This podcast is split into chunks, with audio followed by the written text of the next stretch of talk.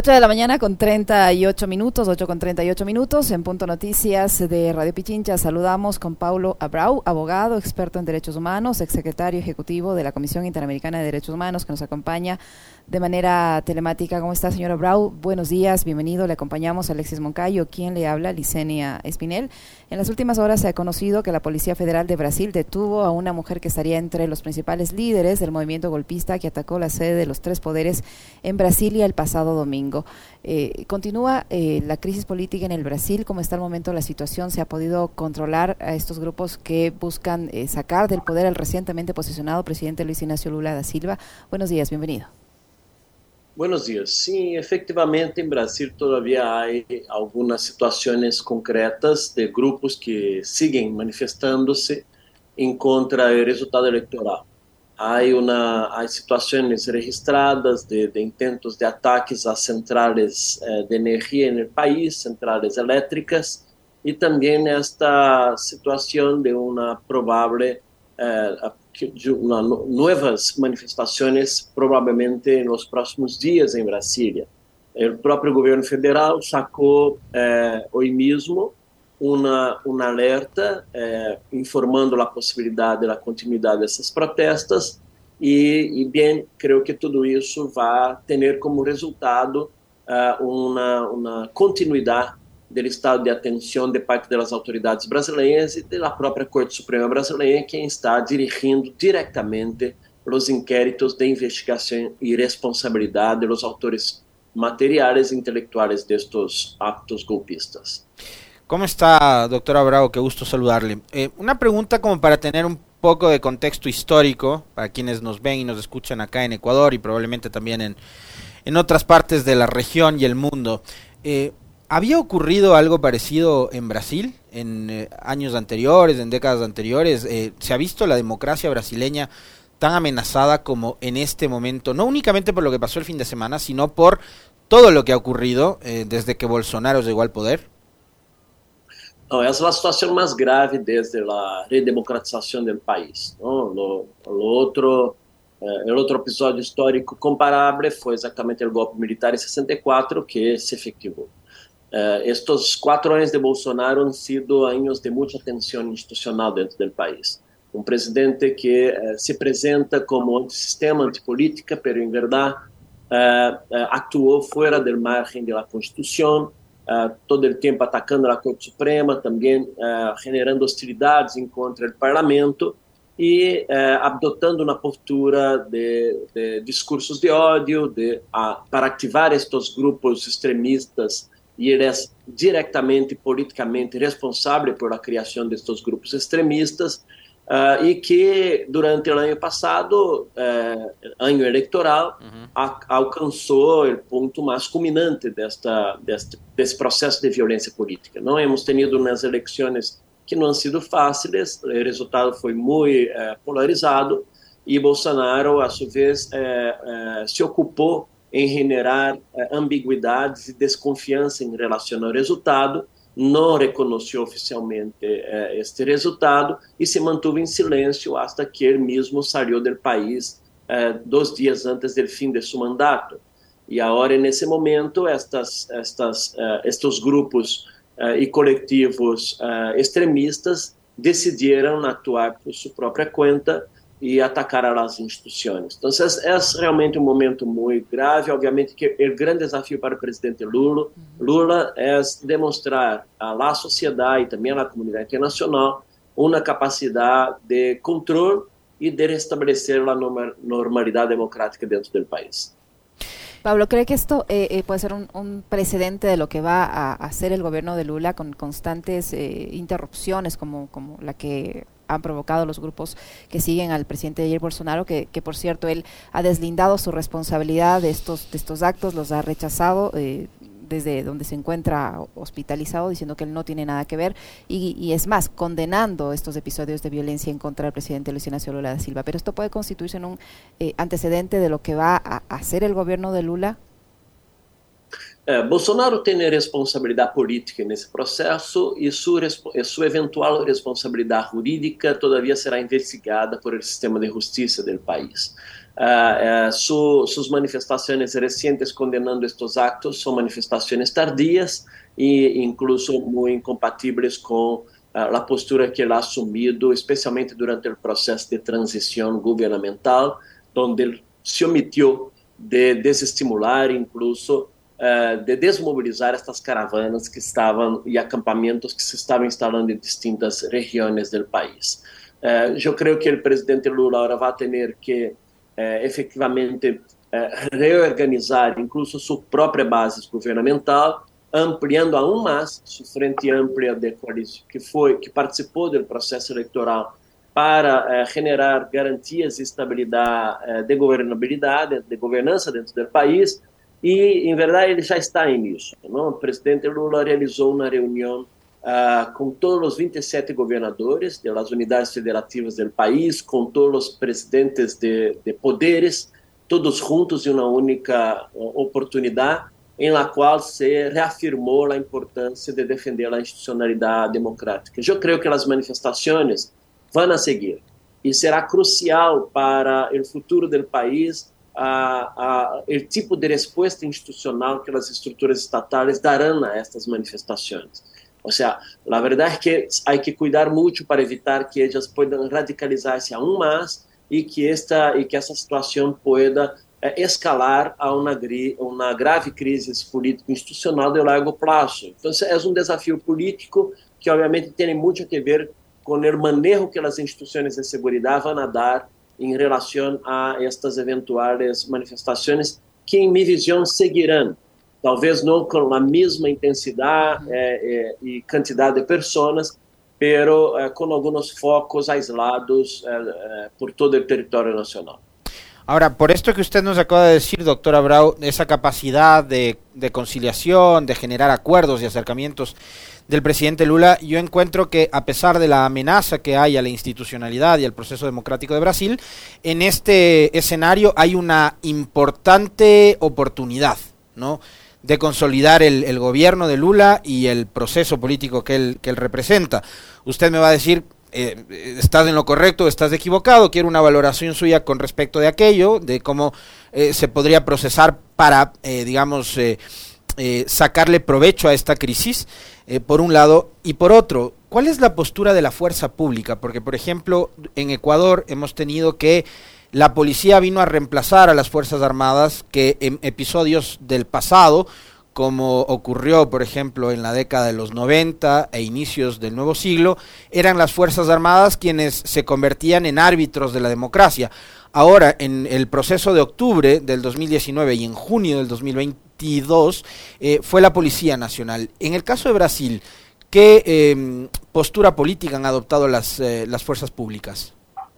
Sobre o primeiro tema, efetivamente Lula é reconhecidamente um grande articulador e, e, tem uma grande característica de mediação e conciliação. Já demonstrou em seus dois primeiros governos esta grande capacidade e eu sinceramente creio que ele vai lograr conformar uma estabilidade política. É, mira que ele mesmo, nesse momento, ao início de seu governo, aún antes destas crises do último 8 de janeiro, é, já estava invitando partidos que, as, que haviam sido parte da base de Bolsonaro, que são, é, que são de rasgo de centrista, para participarem de seu governo. Nossa grande dificuldade, dificuldade é exatamente dialogar com estes setores extremistas de direita que, uhum. que, não, que não estão abertos a um diálogo racional.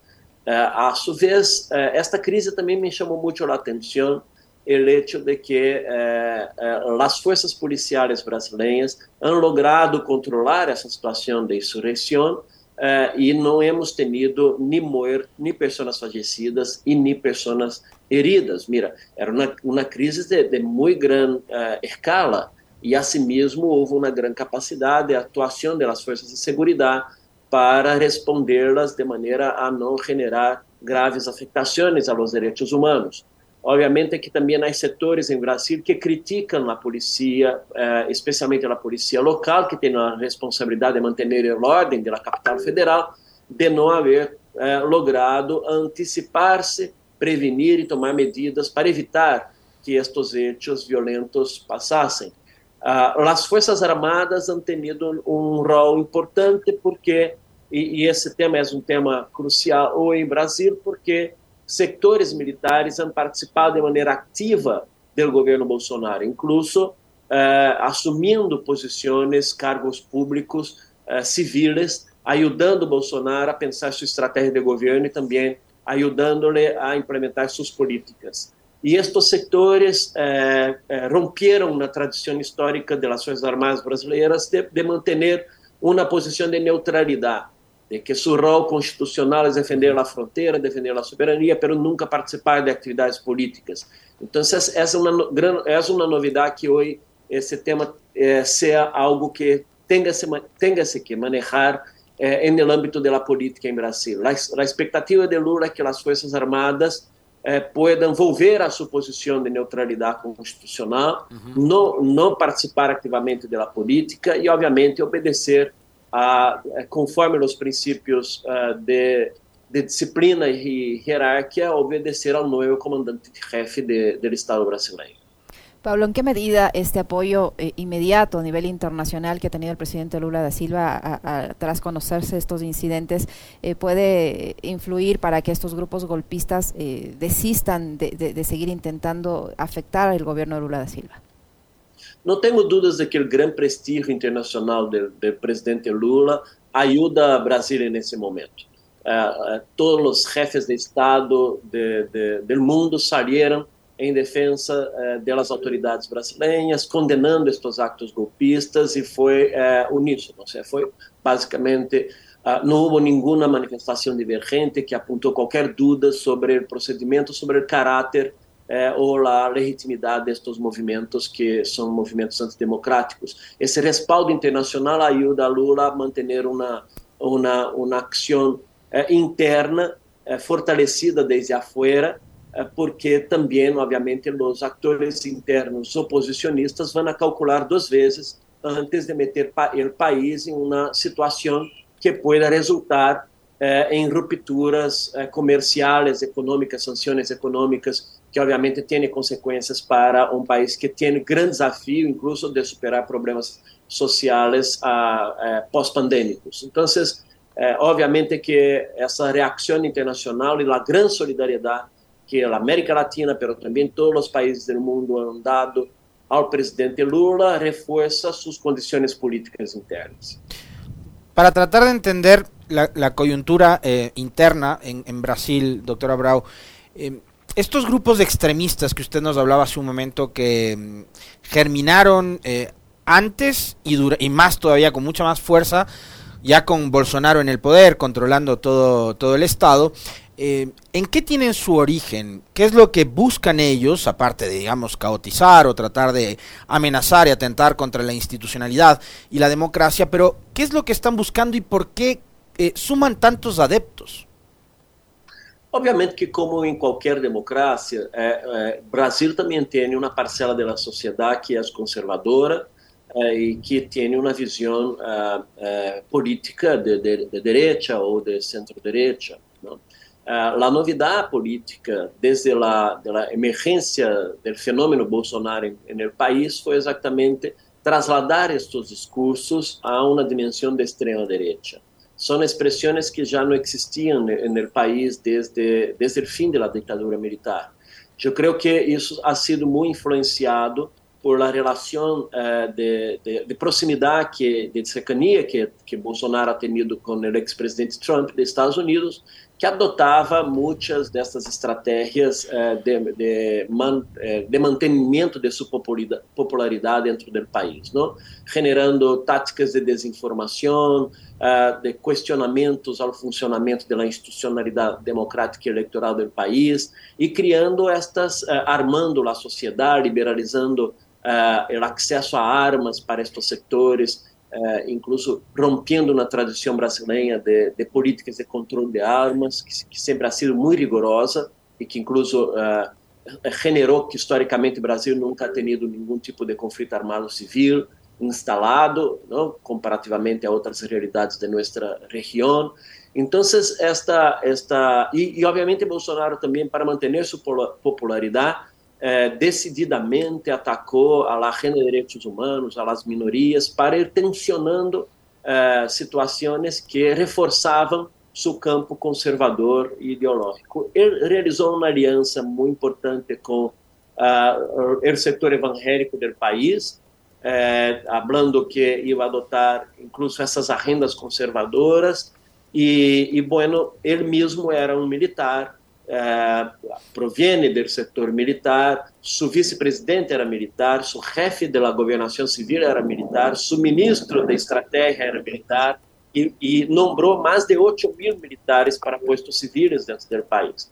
Então, é uma aliança conservadora que reúne setor evangélico, eh, eh, políticos eh, realmente conservadores de direita, mas alguns militares que tinham ah, uma espécie de que proveniam incluso não de, de, da própria ditadura militar, que apoiavam a, a, ditadura militar em Brasil. Então, essa é uma realidade que se tem que resolver nesse momento, e obviamente que o presidente Lula tem o desafio de desarmar esta disposição autoritária que se instalou dentro do país. Então, foram quatro anos de Bolsonaro eh, estimulando a criação destes grupos extremistas uh, e tentando generar uma nova hegemonia política extrema dentro do país. Lula tem que saber aislar estes sectores uh, e reconquistar parte da sociedade que calhou em, estes discursos, que se deixou levar por estes discursos políticos extremistas uh, para volver a,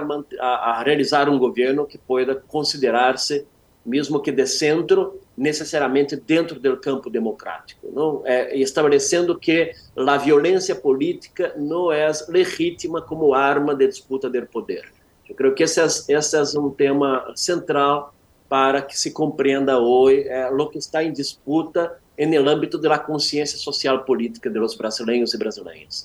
Paulo, aprovechando su, su, conocimiento en materia de derechos humanos, yo le quisiera preguntar cómo mira usted lo que está ocurriendo en, en, otro país latinoamericano, en Perú, que donde también se vive una crisis política profunda. La Fiscalía finalmente ha decidido abrir una investigación por genocidio en contra de la presidenta Dina Baluarte tras eh, la, la, muerte o el asesinato de 47 personas por exceso de la fuerza pública durante las protestas que se han dado eh, ya varios días en, en el Perú. Eh, ¿Cómo mira usted la situación allí y esta permanente violación de los derechos humanos que se está cometiendo en el vecino país? A mí parece que, que la sucesión eh, constitucional que pasó en Perú eh, ha tenido una, un efecto que, de un error que ahora se paga el gran precio, que fue, eh, independientemente de la discusión de la legitimidad de la salida del expresidente Castillo, uh, que foi o hecho de que as, as elites políticas do país não han chamado imediatas eleições para uh, corresponder, para garantizar que uma nova governação do país esteja legitimada por la vontade popular. Obviamente que isso em, em nenhuma maneira tampouco justifica o uso desproporcional da força de parte dos órgãos de segurança para tentar desmobilizar las protestas e manifestações que expressam essa insatisfação social em relação a esta sucessão essa sucessão constitucional que para muitos setores todavia é incompreensível. A mim parece que os organismos de direitos humanos, incluso a Coordenadora Nacional de Direitos Humanos de Peru, eh, vem denunciando estes hechos como graves violações dos direitos humanos, eh, apunta a possibilidade de la ocorrência de dois massacres e quando estamos frente a estas graves violações, as respostas institucionais têm que ser as mais contundentes. A Defensoria do Povo de Peru está documentando e registrando essas situações e agora a, a, a Comissão Interamericana parece que ingressa ao país para também revisar estes temas. Uh, o governo tem que, o governo, o novo governo de Peru vai ter que demonstrar de maneira muito clara eh, que não é uh, que não admite que não permitirá a continuidade destes hechos de violência, que não autoriza o uso desproporcional da força e que apoiará as investigações para apontar, uh, identificar e sancionar os responsáveis por estas muito graves violações dos direitos humanos. En el caso, en el caso de Ecuador, una breve respuesta, doctora Brau, sobre digamos también la valoración que desde los derechos humanos se hace, por ejemplo, a la crisis carcelaria.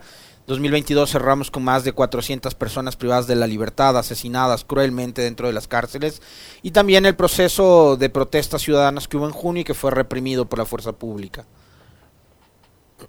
Desde afuera, uh, nosotros lo que observamos es que Ecuador todavía tiene pendiente el cumplimiento de una serie de recomendaciones en materia de reparación integral para aquellas víctimas de las protestas todavía de 2019 y las otras siguientes. Quando, não, quando as autoridades estatais não respondem adequadamente a uma crise é, dessa natureza, é, obviamente que a, a ocorrência dessas de novas violações são cíclicas. Não?